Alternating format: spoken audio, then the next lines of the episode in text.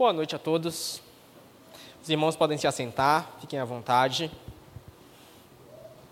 Prazer estarmos juntos nessa ocasião tão especial, último dia do ano.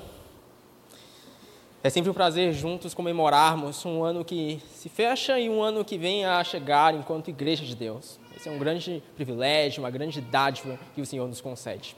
Eu convido você a abrir comigo em Josué, capítulo 1, se possível. Josué fica no início da sua Bíblia, sexto livro da Bíblia, Josué, capítulo 1. Esse não é um sermão que faz parte de uma série. Nós encerramos a nossa série de Natal no domingo passado, ou melhor, na segunda-feira passada. e nós iniciaremos a nossa intersérie no livro de Salmos no domingo que vem. Mas hoje nós teremos então uma mensagem de Ano Novo uma mensagem em Josué, capítulo 1, versículo 1 ao 9. Josué, capítulo 1, versículo 1. Diz assim a palavra de Deus: Depois que Moisés, servo do Senhor, morreu, o Senhor falou a Josué, filho de Num, auxiliar de Moisés, dizendo: Moisés, meu servo, está morto. Prepare-se agora e passe este Jordão você e todo este povo, e entre na terra que eu vou dar aos filhos de Israel. Todo lugar em que puserem a planta do pé, eu darei a vocês, como prometi a Moisés. O território de vocês irá desde o deserto e o Líbano até o grande rio, o rio Eufrates, estendendo-se através de toda a terra dos heteus e até o mar grande, na direção do poente do sol. Ninguém poderá resistir a você todos os dias da sua vida. Assim como estive com Moisés, estarei com você. Não o deixarei, nem o abandonarei. Seja forte e corajoso, porque você fará esse povo herdar a terra que, sob juramento, prometi dar aos pais deles. Então, somente seja forte e muito corajoso, para que você tenha o cuidado de fazer segundo toda a lei que o meu servo Moisés lhe ordenou não se desvie dela, nem para a direita, nem para a esquerda, para que seja bem sucedido por onde quer que você andar. Não cesse de falar desse livro da lei, pelo contrário, medite nele dia e noite, para que você tenha o cuidado de fazer segundo tudo o que nele está escrito. Então você prosperará e será bem sucedido. Não foi isso que eu ordenei? Seja forte e corajoso. Não tenha medo, nem fique assustado porque o Senhor, seu Deus, estará com você por onde quer que você andar. Vamos orar? Senhor, obrigado. Estamos diante da tua palavra e te, e te pedimos entendimento. Te pedimos que o Senhor abra as portas do nosso coração para que possamos enxergar a Sua luz e possamos ser receptivos, mediante o Teu Santo Espírito, ao que o Senhor pretende comunicar ao Seu povo. Fala aos nossos corações, transforma as nossas almas, glorifica o Teu nome, no nome do Senhor Jesus Cristo. Amém e amém. Irmãos, enquanto seres humanos, naturalmente, nós temos uma tendência a temer o que é desconhecido. É difícil você pensar que uma mudança vai acontecer em sua vida e você se manter firme, forte e corajoso. É difícil quando mudanças drásticas, estruturais ocorrem no seu cotidiano e você se manter firme e corajoso. É difícil quando você está prestes a iniciar uma nova fase da sua vida e você se manter forte e também corajoso. Porque o um medo do desconhecido, o um medo do que as coisas por vir têm a nos apresentar, eles tendem a nos abalar, tendem a mexer com nossas estruturas, tendem a tocar a nossa fé, tendem a nos deixar temerosos, ansiosos, porque o desconhecido nos assusta. Nós não gostamos de desconhecido. Na verdade, nós nos alegraríamos se toda a vida estivesse exposta diante dos nossos olhos, de modo que nós possamos, eh, pudéssemos ter ciência do que ocorrerá na próxima semana, do que ocorrerá no próximo mês, do que ocorrerá no próximo ano. Nós gostaríamos de ter ciência de tudo que vai ocorrer em 2024, seria muito melhor, certo? Seria melhor saber o que vai ocorrer ah, no ano que vem, ou ah, ter alguma ciência das coisas que estão por vir ah, no ano vindouro. Porém, contudo, todavia, o nosso conhecimento é limitado. E isso nos assusta, isso nos traz medo, isso às vezes nos tira a paz.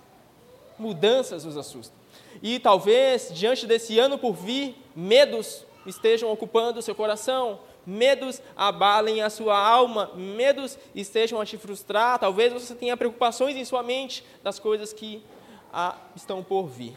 Esse é um sentimento bastante comum e bastante ah, natural ah, de se ocorrer num final de ano. Porém, outro sentimento que também é bastante comum ah, quando nós estamos na transição de um ano para outro é aquele sentimento de esperança. Em 2023, tudo ocorreu errado, mas eu creio que em 2024 vai ocorrer coisas boas. Esse sentimento de esperança é algo natural, como se uma transição de ano fosse algo mágico e tudo fosse ser transformado simplesmente de um dia para o outro. Então, nós temos a esperança de que em 2024 nós vamos alcançar o descanso. Tudo que nós almejamos para 2024 é descanso. Sim, afinal, 2023 foi um dia, um, ou melhor, um ano turbulento. Então, nós queremos que 2024 seja caracterizado por descanso. Então, meu Deus, me ajuda, faça com que esse ano seja um ano de paz e de descanso e que eu possa, então, repousar tranquilamente. Medo e sentimento de esperança, de um descanso, são dois sentimentos bastante comuns num final de ano. E, a bem da verdade, Josué tinha os dois. Josué tinha medo, é claro que ele tinha medo. Sim, Josué estava a prestes a suceder o grande líder de Israel, Moisés. É claro que essa era uma ocasião bastante temerosa, eh, ou melhor, Josué, ele tinha muito medo do que poderia vir a acontecer. E também, Josué tinha esperança. Tinha esperança de que Deus fosse conduzir ele à terra prometida. Sabe aquela terra que Moisés não entrou? Então, Josué tinha esperança de que Deus fosse conduzir ele e o povo àquela terra de descanso. Então, nessa nova fase, nessa nova época, nesse, nessa nova era que Josué estava entrando, Josué era caracterizado por medo e era caracterizado também por uma esperança, a esperança de um descanso. Mas medo realmente era algo que batia muito forte no coração de Josué. É claro que sim. Moisés era um homem que tinha recebido todas as expectativas do povo de Israel. Afinal, Moisés foi instrumento de Deus para libertar o povo de Israel da escravidão. Então, Moisés foi instrumento de Deus para tirar o povo do Egito. E agora, Moisés estava morto e o povo não estava na terra prometida. Então, toda a expectativa que o povo tinha de Moisés, que era uma expectativa enorme, recai sobre o pobre coitado do Josué. Então é evidente que Josué tinha sim muitos medos. Era uma responsabilidade muito grande. Josué não queria uma responsabilidade assim para ele. E além do mais, pesava sobre ele o medo de liderar um povo de coração duro. Sim, o povo de Israel não entrou na terra prometida no advento de Moisés porque o povo de Israel era um povo de coração duro. Era duro liderar o povo de Israel. Era duro falar para o povo de Israel e Josué agora estava incumbido dessa responsabilidade, que não era uma responsabilidade nada fácil, nada pequena, mas era tudo que estava diante dele. E agora era requerido dele força e coragem. E seria bem mais fácil e bem mais simples para Josué desistir de tudo, voltar a pra, voltar atrás, deixar os planos e desistir.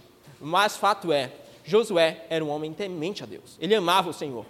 E entre aqueles que saíram do Egito e continuaram vivos, depois de 40 anos, estavam apenas Josué e Caleb.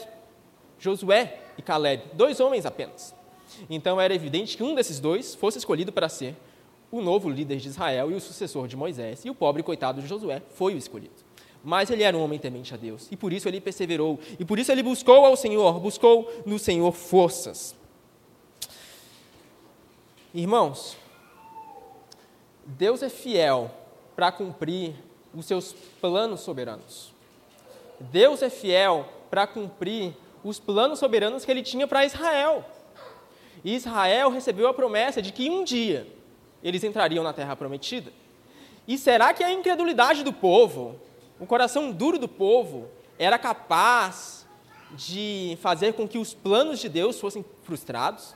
Será que um povo incrédulo, de coração duro, seriam capazes de fazer com que Deus parasse de agir? Não, definitivamente não. Porque os planos soberanos de Deus sempre se cumprem. Nem que seja necessário que um grande peixe nos engula no meio de uma grande tempestade para isso. Fato é que os planos de Deus sempre se cumprem. E agora, Deus se alegrava não somente em cumprir o seu plano soberano, mas em também utilizar os seus servos para isso. Josué tinha o privilégio de ser instrumento de Deus para o cumprimento de seus planos soberanos. Sim, os planos de Deus soberanamente se cumprem, apesar de nós, mas ele dá alegria aos seus servos de serem instrumentos dele para isso. E ele estava dando alegria agora a Josué de ser instrumento de Deus para que os seus planos soberanos, de que aquele povo entrasse na terra prometida, se cumprissem. Então veja quão gracioso Deus é. Ele não simplesmente cumpre friamente os seus planos. Ele cumpre sim os seus planos apesar de nós, mas aos seus servos ele dá o grande privilégio de serem instrumentos seus para que os seus planos soberanos sejam executados. Tendemos a temer os desafios que batem às nossas portas. Essa é uma tendência natural. E em meio às múltiplas responsabilidades, Deus nos deseja usar como instrumentos. Sim, nós possuímos diversas responsabilidades em nossas vidas, mas fato é que Deus sempre deseja nos utilizar como instrumentos para a execução de seus planos poderosos. E sempre foi assim, em toda a história, não somente com Josué. Havia um homem que veio antes de Josué, que era bastante conhecido também, e ele era bastante temeroso. Deus chamou ele para ser instrumento dele no cumprimento e na execução de seus planos soberanos. Porém, aquele homem temeu, aquele homem teve medo, aquele homem questionou a Deus: Senhor, será que eu posso mesmo ser instrumento seu para cumprimento desses planos? O plano em questão era libertar o povo do Egito. Então, aquele homem foi chamado por Deus para libertar o povo do Egito. E aquele homem, Moisés, ele foi instrumento de Deus para libertar aquele povo da escravidão, apesar das suas dúvidas, apesar dos seus temores. Josué podia olhar para Moisés, para trás, para o seu antecessor, e ver não um homem que conquistou com base na sua força e na sua própria coragem, mas um homem que foi instrumento de Deus, para que através da graça soberana do Deus Altíssimo, ele pudesse ser instrumento para que os planos soberanos de Deus sempre se cumpram. É por isso que a lição número um dessa mensagem é que Deus é poderoso para que os seus planos soberanos se cumpram e nós sejamos instrumentos seus nisso. Irmãos, talvez você olhe para a sua vida e você pense assim: eu entendo, eu entendo que Josué e Moisés eles tinham privilégios e responsabilidades muito grandes. É verdade. Moisés teve o privilégio de ver a face de Deus. Que grande dádiva Moisés teve. Josué teve o privilégio de ver o Senhor dos Exércitos indo à frente dele para destruir todos os exércitos inimigos. Que grande privilégio Josué teve. Então você olha para a sua vida e você pensa assim: Ah, Senhor, não tenho esses privilégios que Josué e Moisés tiveram. Então, como o Senhor pode falar a mesma coisa para mim? Será que o Senhor tem planos soberanos também para mim, como tinha a Josué e a Moisés? Será que o mesmo que se aplicava a ele se aplica a mim também? Eu não tenho o privilégio de ver a sangue sendo aspergido, não tenho o privilégio de ver raios e trovões anunciando a glória de Deus, como Moisés aquele povo viu. Não tenho esses grandes privilégios. Então, será que o mesmo se aplica a mim? Certamente você está correto em dizer que não tem os mesmos privilégios que Moisés e Josué tiveram. Contudo, o que a Bíblia deixa claro é que o privilégio que você possui hoje é maior do que o privilégio que Moisés e Josué tiveram. É verdade, você não viu Deus face a face. É verdade, você não viu raios e trovões. Não. Você viu algo além disso.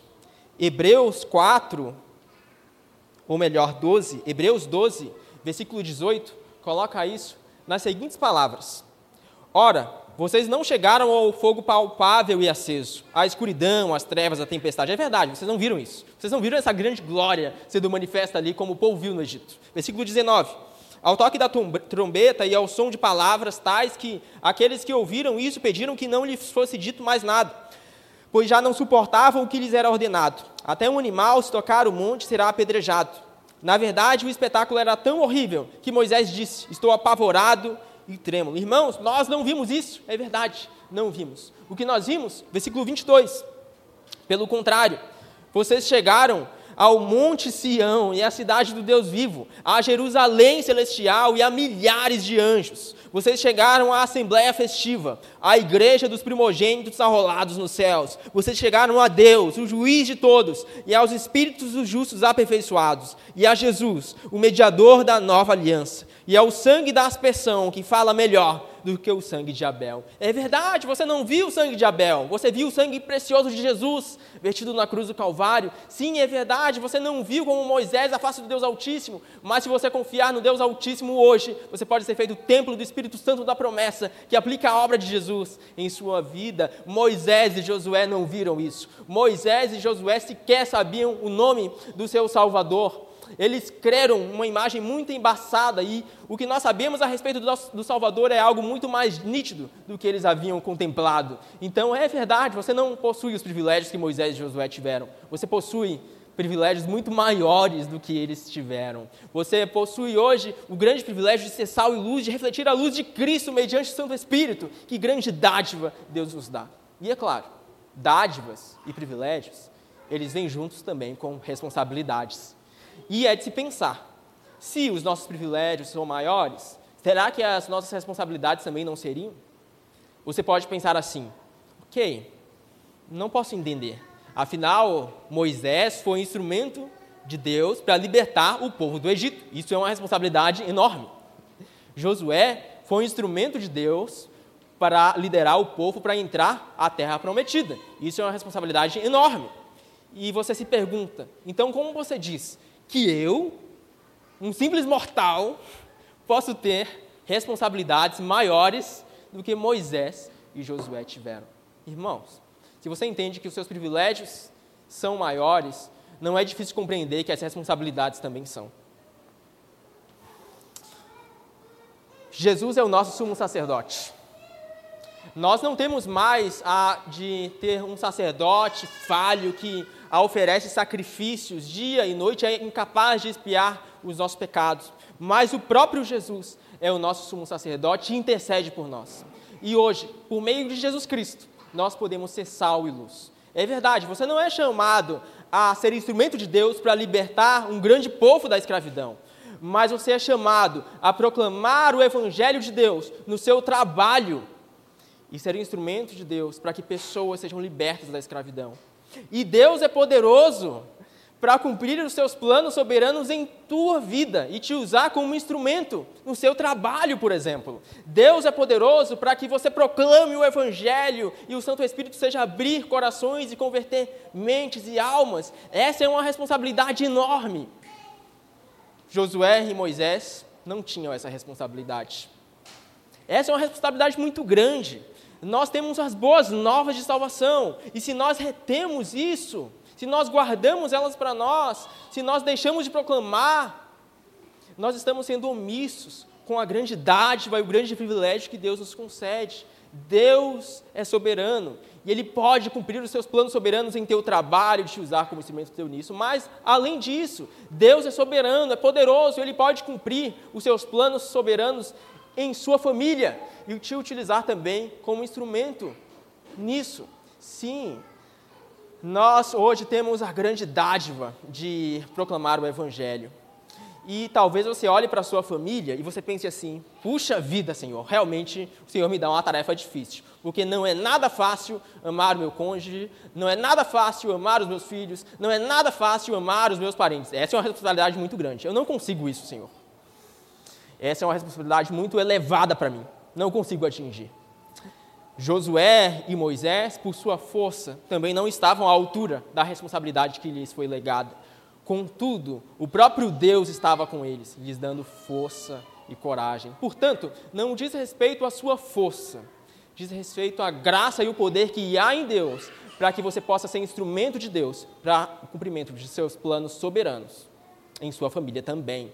E você já parou para pensar que se você negligencia ao cuidado pastoral do seu lar, principalmente aos maridos aqui, se você negligencia o cuidado pastoral do seu lar, você está incorrendo em um erro, em uma falha enorme, porque você está deixando de proclamar a maior dádiva que você poderia proclamar.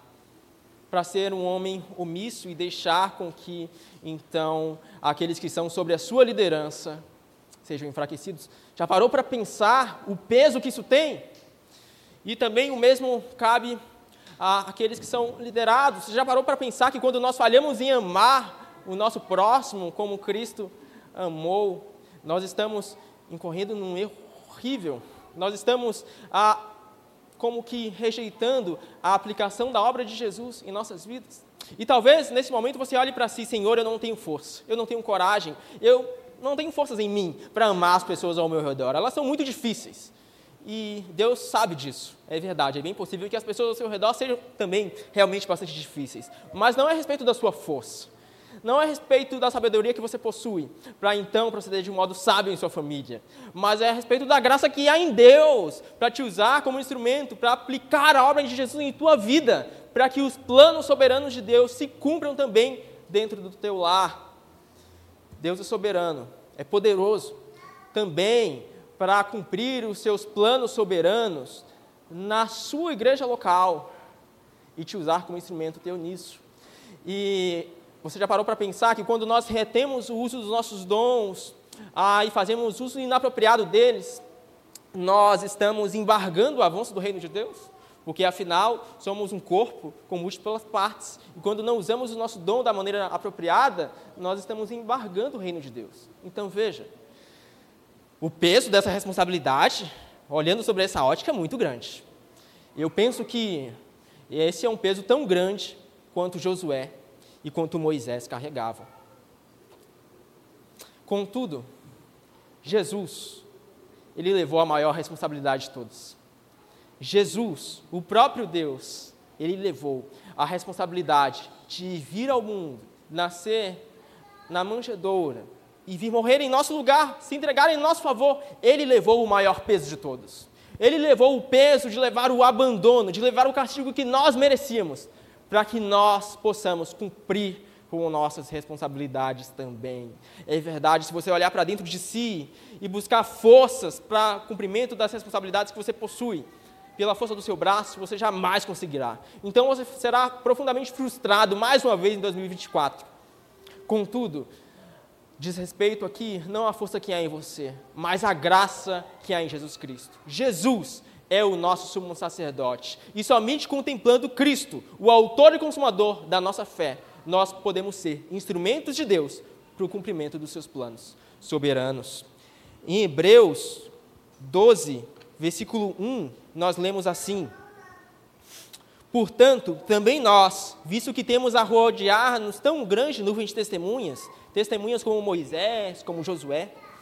Livremos-nos de todo o peso e do pecado que tão firmemente se apega a nós e corramos com perseverança a carreira que nos está proposta, olhando firmemente para o Autor e Consumador da fé, Jesus, o qual, em troca da alegria que lhe estava proposta, suportou a cruz, sem se importar com a vergonha, e agora está sentado à direita do trono de Deus. Portanto, pensem naquele que suportou tamanha oposição dos pecadores contra si mesmo, para que vocês não se cansem nem desanimem. Somente olhando para Cristo, o autor e consumador da nossa fé, nós podemos perseverar e ser instrumentos de Deus no cumprimento de seus planos. Jesus nos chama a olhar para as ricas e poderosas promessas do Deus Altíssimo. E aqui cabe perguntar: quais promessas Deus concedeu para encorajar Josué naquela situação tão deplorável que ele se encontrava? Porque Josué realmente se encontrava encurralado. Pelas próprias forças, talvez Josué quisesse cavar um buraco e se jogar dentro, porque, meu Deus, era uma responsabilidade realmente muito grande. Mas o versículo 5 de Josué 1 diz assim: Ninguém assim Ninguém poderá resistir a você. Versículo 5. Ninguém poderá resistir a você. Todos os dias da sua vida. Assim como estive com Moisés, estarei com você. Não deixarei, nem o abandonarei. Veja que Deus, Ele promete a presença dele a Josué. Era isso que podia encorajá-lo. Era isso que poderia dar força a Josué. Deus estaria presente. Deus estaria com ele, assim como esteve com Moisés. Não era a força de Josué, mas a presença de Deus, a presença soberana do Deus Altíssimo, que podia capacitá-lo e fortalecê-lo. E mais, Deus dá outra grande promessa, outra grande dádiva, que aparece nos versículos posteriores. É, Deus também dá a sua palavra, versículo 8, não cesse de falar desse livro da lei. Deus concede a palavra dele a Josué, para que, olhando para a palavra do Deus Altíssimo, Josué pudesse lembrar dos poderosos feitos do Senhor e ter bom ânimo, força e coragem. Então veja, Josué não é jogado numa fornalha de fogo ardente, ou numa cova de leões, ou mesmo no meio de um fogo que não cessa mais. Não é simplesmente isso que Deus faz. Deus concede uma grande responsabilidade, sim, mas Deus também capacita Josué com promessas, com dádivas que fortalecem Josué no meio da sua caminhada. Essas dádivas, a presença soberana e poderosa de Deus. Essas dádivas, a palavra do Deus Altíssimo, que lembra Josué, dia após dia, de que Deus está presente, que Deus vem cumprindo as suas promessas através dos séculos e que Deus é fiel também para continuar cumprindo nos séculos vindouros. É por isso que a lição de número 2 dessa mensagem é que através da sua presença e da sua palavra, Deus nos dá força e coragem para que nós possamos perseverar com fé.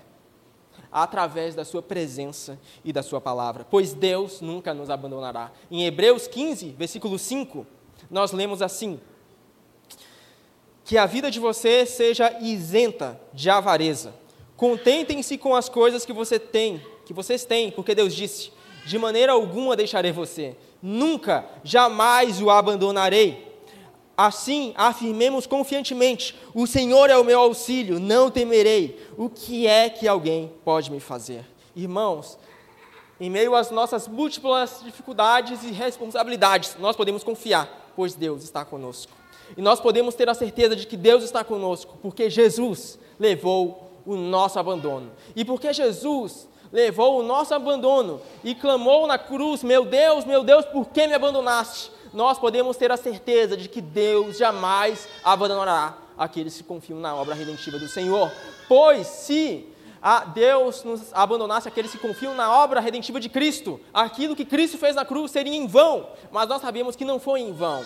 Cristo levou o abandono para que nós pudéssemos ser livres e ter a presença gloriosa dele todos os dias da nossa vida. Que grande privilégio e dádiva Deus nos contempla que nós possamos confiar também na bondade de Deus manifesta em Cristo Jesus, pois Jesus Cristo é o nosso sumo sacerdote perfeito. E nós podemos ter a confiança de que nos momentos de dificuldades, nós podemos chegar ao trono de Deus com confiança, com alegria, sabendo que o próprio Cristo intercede por nós, pois Ele está direita de Deus, pois Ele venceu na cruz em nosso lugar e o seu sangue fala muito mais do que o sangue de Abel, pois o sangue de bodes e de carneiros, eles são incapazes de é, apagar o pecado, mas o sangue de Cristo, de uma vez por todas, nos purifica e nos dá vida e nos dá graça. Hebreus 4, versículo 15, diz assim: Porque não temos sumo sacerdote que não possa se compadecer das nossas fraquezas.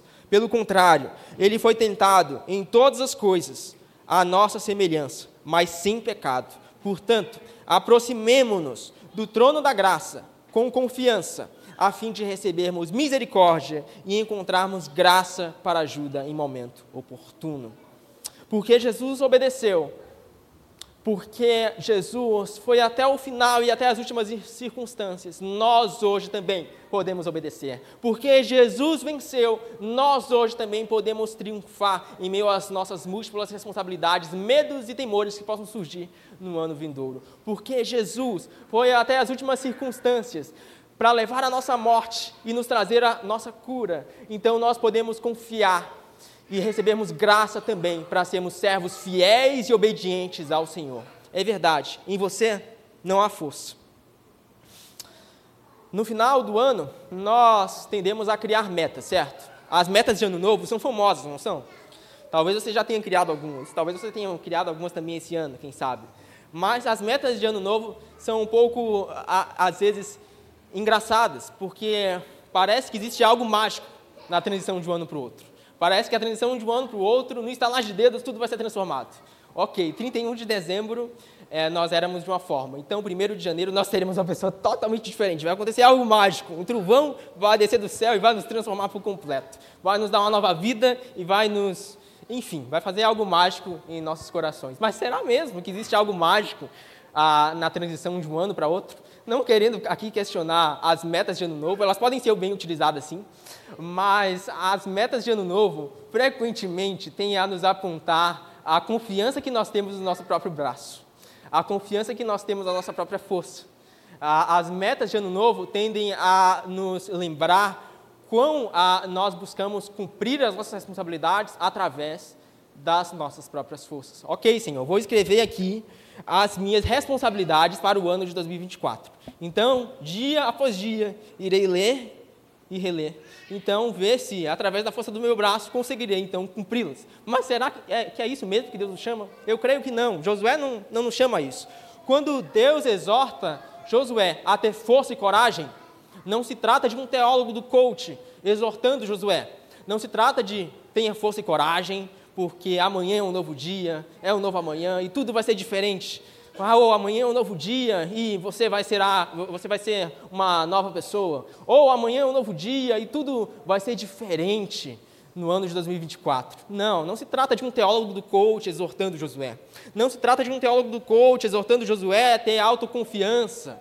Confie em si mesmo, Josué, porque você vai conseguir. Você vai conseguir perseverar, você vai conseguir ter fé, você vai conseguir cumprir com suas responsabilidades. Não, irmãos, definitivamente não. Não se trata de uma exortação à autoconfiança, não se trata de uma exortação a confiar na sua força, não se trata de uma exortação a confiar no seu braço, porque em você, definitivamente, não existe força e coragem, e nem em mim.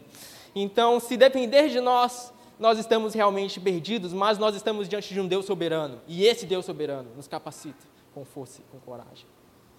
Esse Deus soberano, mediante Cristo Jesus, pode nos conceder força e coragem. Esse Deus soberano, mediante a aplicação da obra do Espírito Santo em nossos corações, pode nos dar, pode nos legar força e coragem. Somente o Deus Altíssimo, à medida que nós contemplamos o autor e consumador da nossa fé, pode nos conceder a força e coragem necessárias para estar de pé no novo ano. Somente Deus, irmãos, pode nos dar força e coragem para que nós possamos perseverar com bom ânimo e sem desanimar. Frequentemente temos medo de desconhecido, mas descansando na soberania de Deus, podemos descansar nos braços de quem? Cujos olhos todas as coisas estão descobertas. Sim, todas as coisas estão descobertas perante os olhos de Deus. E nós hoje somos convidados a descansar nos braços desse Deus soberano. Você não sabe do seu futuro. E isso é bom, é uma dádiva. Nós não precisamos confiar no nosso controle das coisas. Ai de nós, se tudo dependesse ah, do nosso controle sobre as coisas. Mas nós podemos descansar num Deus soberano. E por mais que você não saiba o que vai acontecer no seu próximo minuto, você pode descansar de que esse Deus permanece reinando soberanamente. Ele vai cumprir os seus planos soberanos. E ele deseja te utilizar como instrumento dele nisso, à medida que você olha para Cristo e confia nele. Deus é soberano. E, portanto, que nessa virada de ano nós possamos confiar e descansar no Deus Altíssimo, pois Ele tem todo o poder para nos fazer perseverar até o fim. Irmãos, Moisés foi instrumento de Deus para conduzir o povo de Israel de fora do Egito e ser livre da escravidão do Egito. Então, a comparado à realidade a que Moisés conduziu ao povo, a de ser liberto da escravidão do Egito, eles poderiam, quem sabe, chamar aquilo de descanso, certo? Afinal, o que o povo desfrutava no deserto nem se comparava à escravidão que eles tinham no Egito. Era um certo descanso que o povo tinha após a libertação no Egito. Mas Hebreus, e nós citamos aqui repetidas vezes Hebreus, porque Hebreus realmente está estritamente relacionado a Josué. Eu penso que o escritor de Hebreus, quando escreveu esse livro, tivesse o texto de Josué em sua cabeça, porque as referências do livro de Hebreus, em, ou melhor, de Josué em Hebreus são enormes. E Hebreus fala do descanso. Veja, Moisés foi incapaz de conduzir o povo ao descanso. Hebreus 3, Hebreus 3, versículo 16, diz assim: E quem foram os que ouviram e mesmo assim se rebelaram? Não foram todos os que saíram do Egito por meio de Moisés? E contra quem Deus se indignou durante 40 anos? Não foi contra os que pecaram, cujos cadáveres caíram no deserto? E a quem jurou que não entrariam no seu descanso, senão aos que foram desobedientes? Assim vemos que não puderam entrar por causa da incredulidade. Veja, Deus estava operando grandes coisas em libertar o povo de Israel do Egito. Mas ainda assim, aquele não era um descanso suficiente para o povo, porque o povo não conseguia enxergar as dádivas de Deus. Por mais que Deus estivesse lhes dando descanso, aquilo não trazia descanso ao povo, porque era um povo de coração duro e incrédulo. Então, por mais que Deus operasse, abrisse o mar vermelho, fizesse pão cair do céu, fizesse água jorrar de uma pedra e fizesse grandes dádivas, o povo não se sentia ainda descansado, porque o povo não contemplava as dádivas do Deus Altíssimo e não conseguia ser grato pelo que Deus estava operando. Então, por causa da incredulidade, o povo de Israel, com Moisés, não entrou no descanso. E com Josué, será que entrou? Afinal, com Josué, o povo realmente entrou na terra prometida.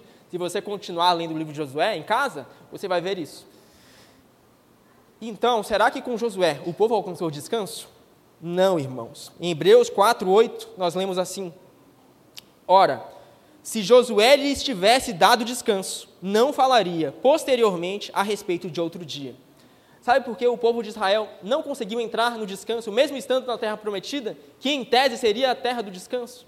Porque, mesmo perante as dádivas que Deus estava lhes legando ali, o povo ainda era incrédulo.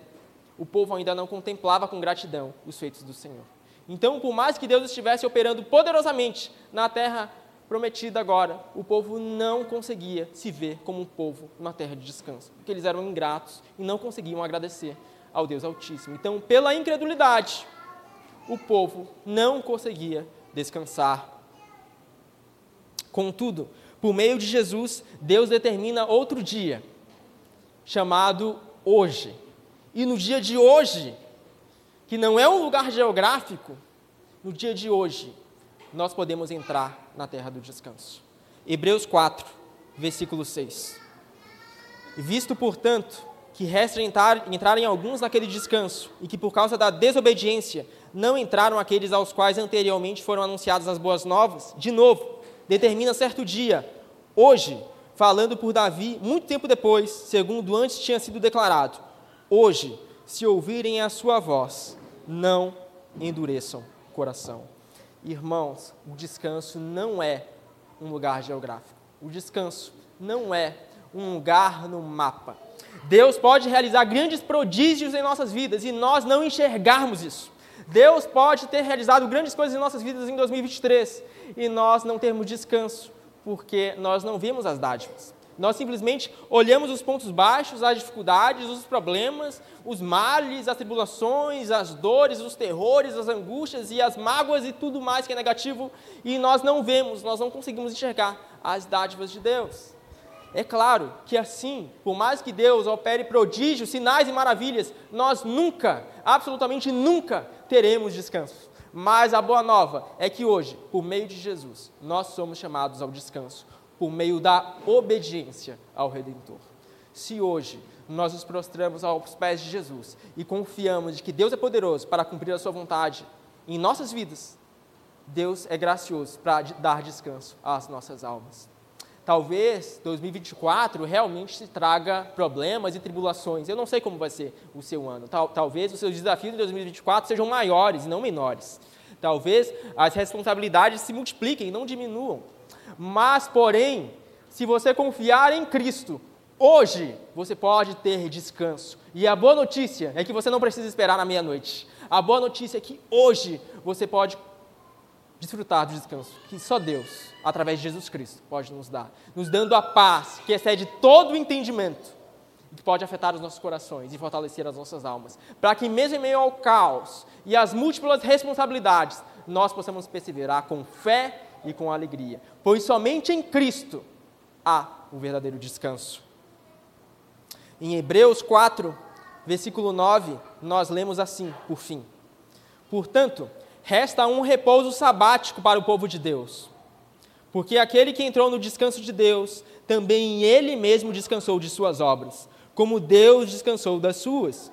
Portanto, esforcemos-nos por entrar naquele descanso, a fim de que ninguém caia segundo aquele exemplo de desobediência porque a palavra de Deus é viva e eficaz, e mais cortante do que qualquer espada de dois gumes, e penetra até o ponto de dividir alma e espírito, juntas e medulas, e é apta para julgar os pensamentos e propósitos do coração. E não há criatura que não seja manifesta na sua presença. Pelo contrário, Todas as coisas estão descobertas e expostas aos olhos daquele a quem temos de prestar contas. Tendo, pois, Jesus, o Filho de Deus, como grande sumo sacerdote que adentrou os céus, conservemos firmes a nossa confissão. Porque Jesus entrou no descanso e está agora à direita de Deus, nós podemos descansar também. Porque Jesus não continuou morto, mas ressuscitou e vai voltar para nos buscar, nós podemos descansar hoje também. Porque Jesus é o nosso sumo sacerdote fiel, nós podemos adentrar o ano de 2024 não com temores do que há de vir, mas com confiança de que o Deus soberano certamente irá cumprir um a um os seus planos. E terá a alegria de saber que esse Deus soberano, ele é poderoso para nos utilizar como instrumentos seus para a execução desses planos. Enquanto isso, nós podemos ser encorajados pelas promessas redentivas de Deus e pela palavra do Senhor, que nos faz contemplar não a nós mesmos, mas a cruz. Pois somente na cruz, somente em Jesus, há descanso para nossas almas. Amém? Vamos orar? Te convido a se colocar de pé e a orar comigo.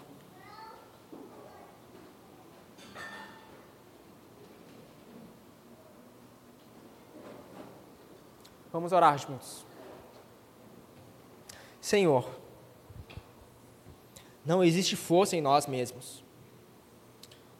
A nossa autoconfiança, a nossa crença nas nossas próprias forças são incapazes de transformar o nosso coração, são incapazes de nos dar um ano diferente.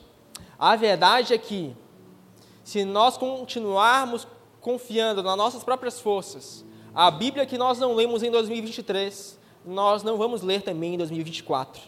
Se nós continuarmos confiando nas nossas próprias forças, as orações que nós não fizemos em 2023, também muito menos faremos em 2024. A verdade é que se nós confiarmos em nós mesmos, a vida devocional que nós não cultivamos no ano que está chegando ao fim, nós também não vamos cultivar no ano vindouro. Portanto, nós precisamos desesperadamente do Senhor, nos ajuda nos dá força para que possamos contemplar a Cristo, possamos olhar a bondade do Senhor manifesta na cruz. E à medida que contemplamos a Cristo, autor e consumador da nossa fé, nós possamos ter esperança, nós podemos ter confiança e ser instrumento seu no cumprimento de seus planos soberanos. Cumpre os seus planos em nossas vidas, Senhor, e nos perdoa quando nós somos como que pedra de tropeço, quando nós temos coração fechados e quando nós deixamos de proclamar o Evangelho, quando somos omissos e perante o grande privilégio que o Senhor nos dá de contemplar Cristo hoje passeando no meio do seu povo somos tão ingratos tantas vezes, mas nos ajuda hoje descansarmos, hoje contemplarmos o Redentor, hoje nos rendemos aos pés do Salvador e hoje vivemos plena, integramente para Jesus Cristo, nosso Senhor. Desperta as nossas almas se estamos mornos, vivifica os nossos corações se são um vale de ossos secos, dá vida às nossas almas se estamos num rio de frieza, vai no mais fundo do nosso íntimo e transforma tudo que há lá dentro. Se nós estamos em mares profundos, nos faz andar sobre as águas, e se estamos afogados, entra lá dentro no profundo oceano e nos tira das águas escuras. Faça com que nós possamos chegar a Ti, pois, Senhor, o nosso conhecimento é tão limitado, e se o nosso conhecimento fosse do tamanho de um grão de areia, talvez nós tivéssemos um amor muito maior por Ti. Mas nós ainda precisamos de leite muitas vezes. Portanto, desperta as nossas almas, nos ajuda a irmos mais além, a sermos firmes em nossa fé, andarmos com confiança em cada dia e a perseverarmos com os olhos no Redentor, que é Cristo, o Senhor. No nome do Senhor Jesus. Amém e amém.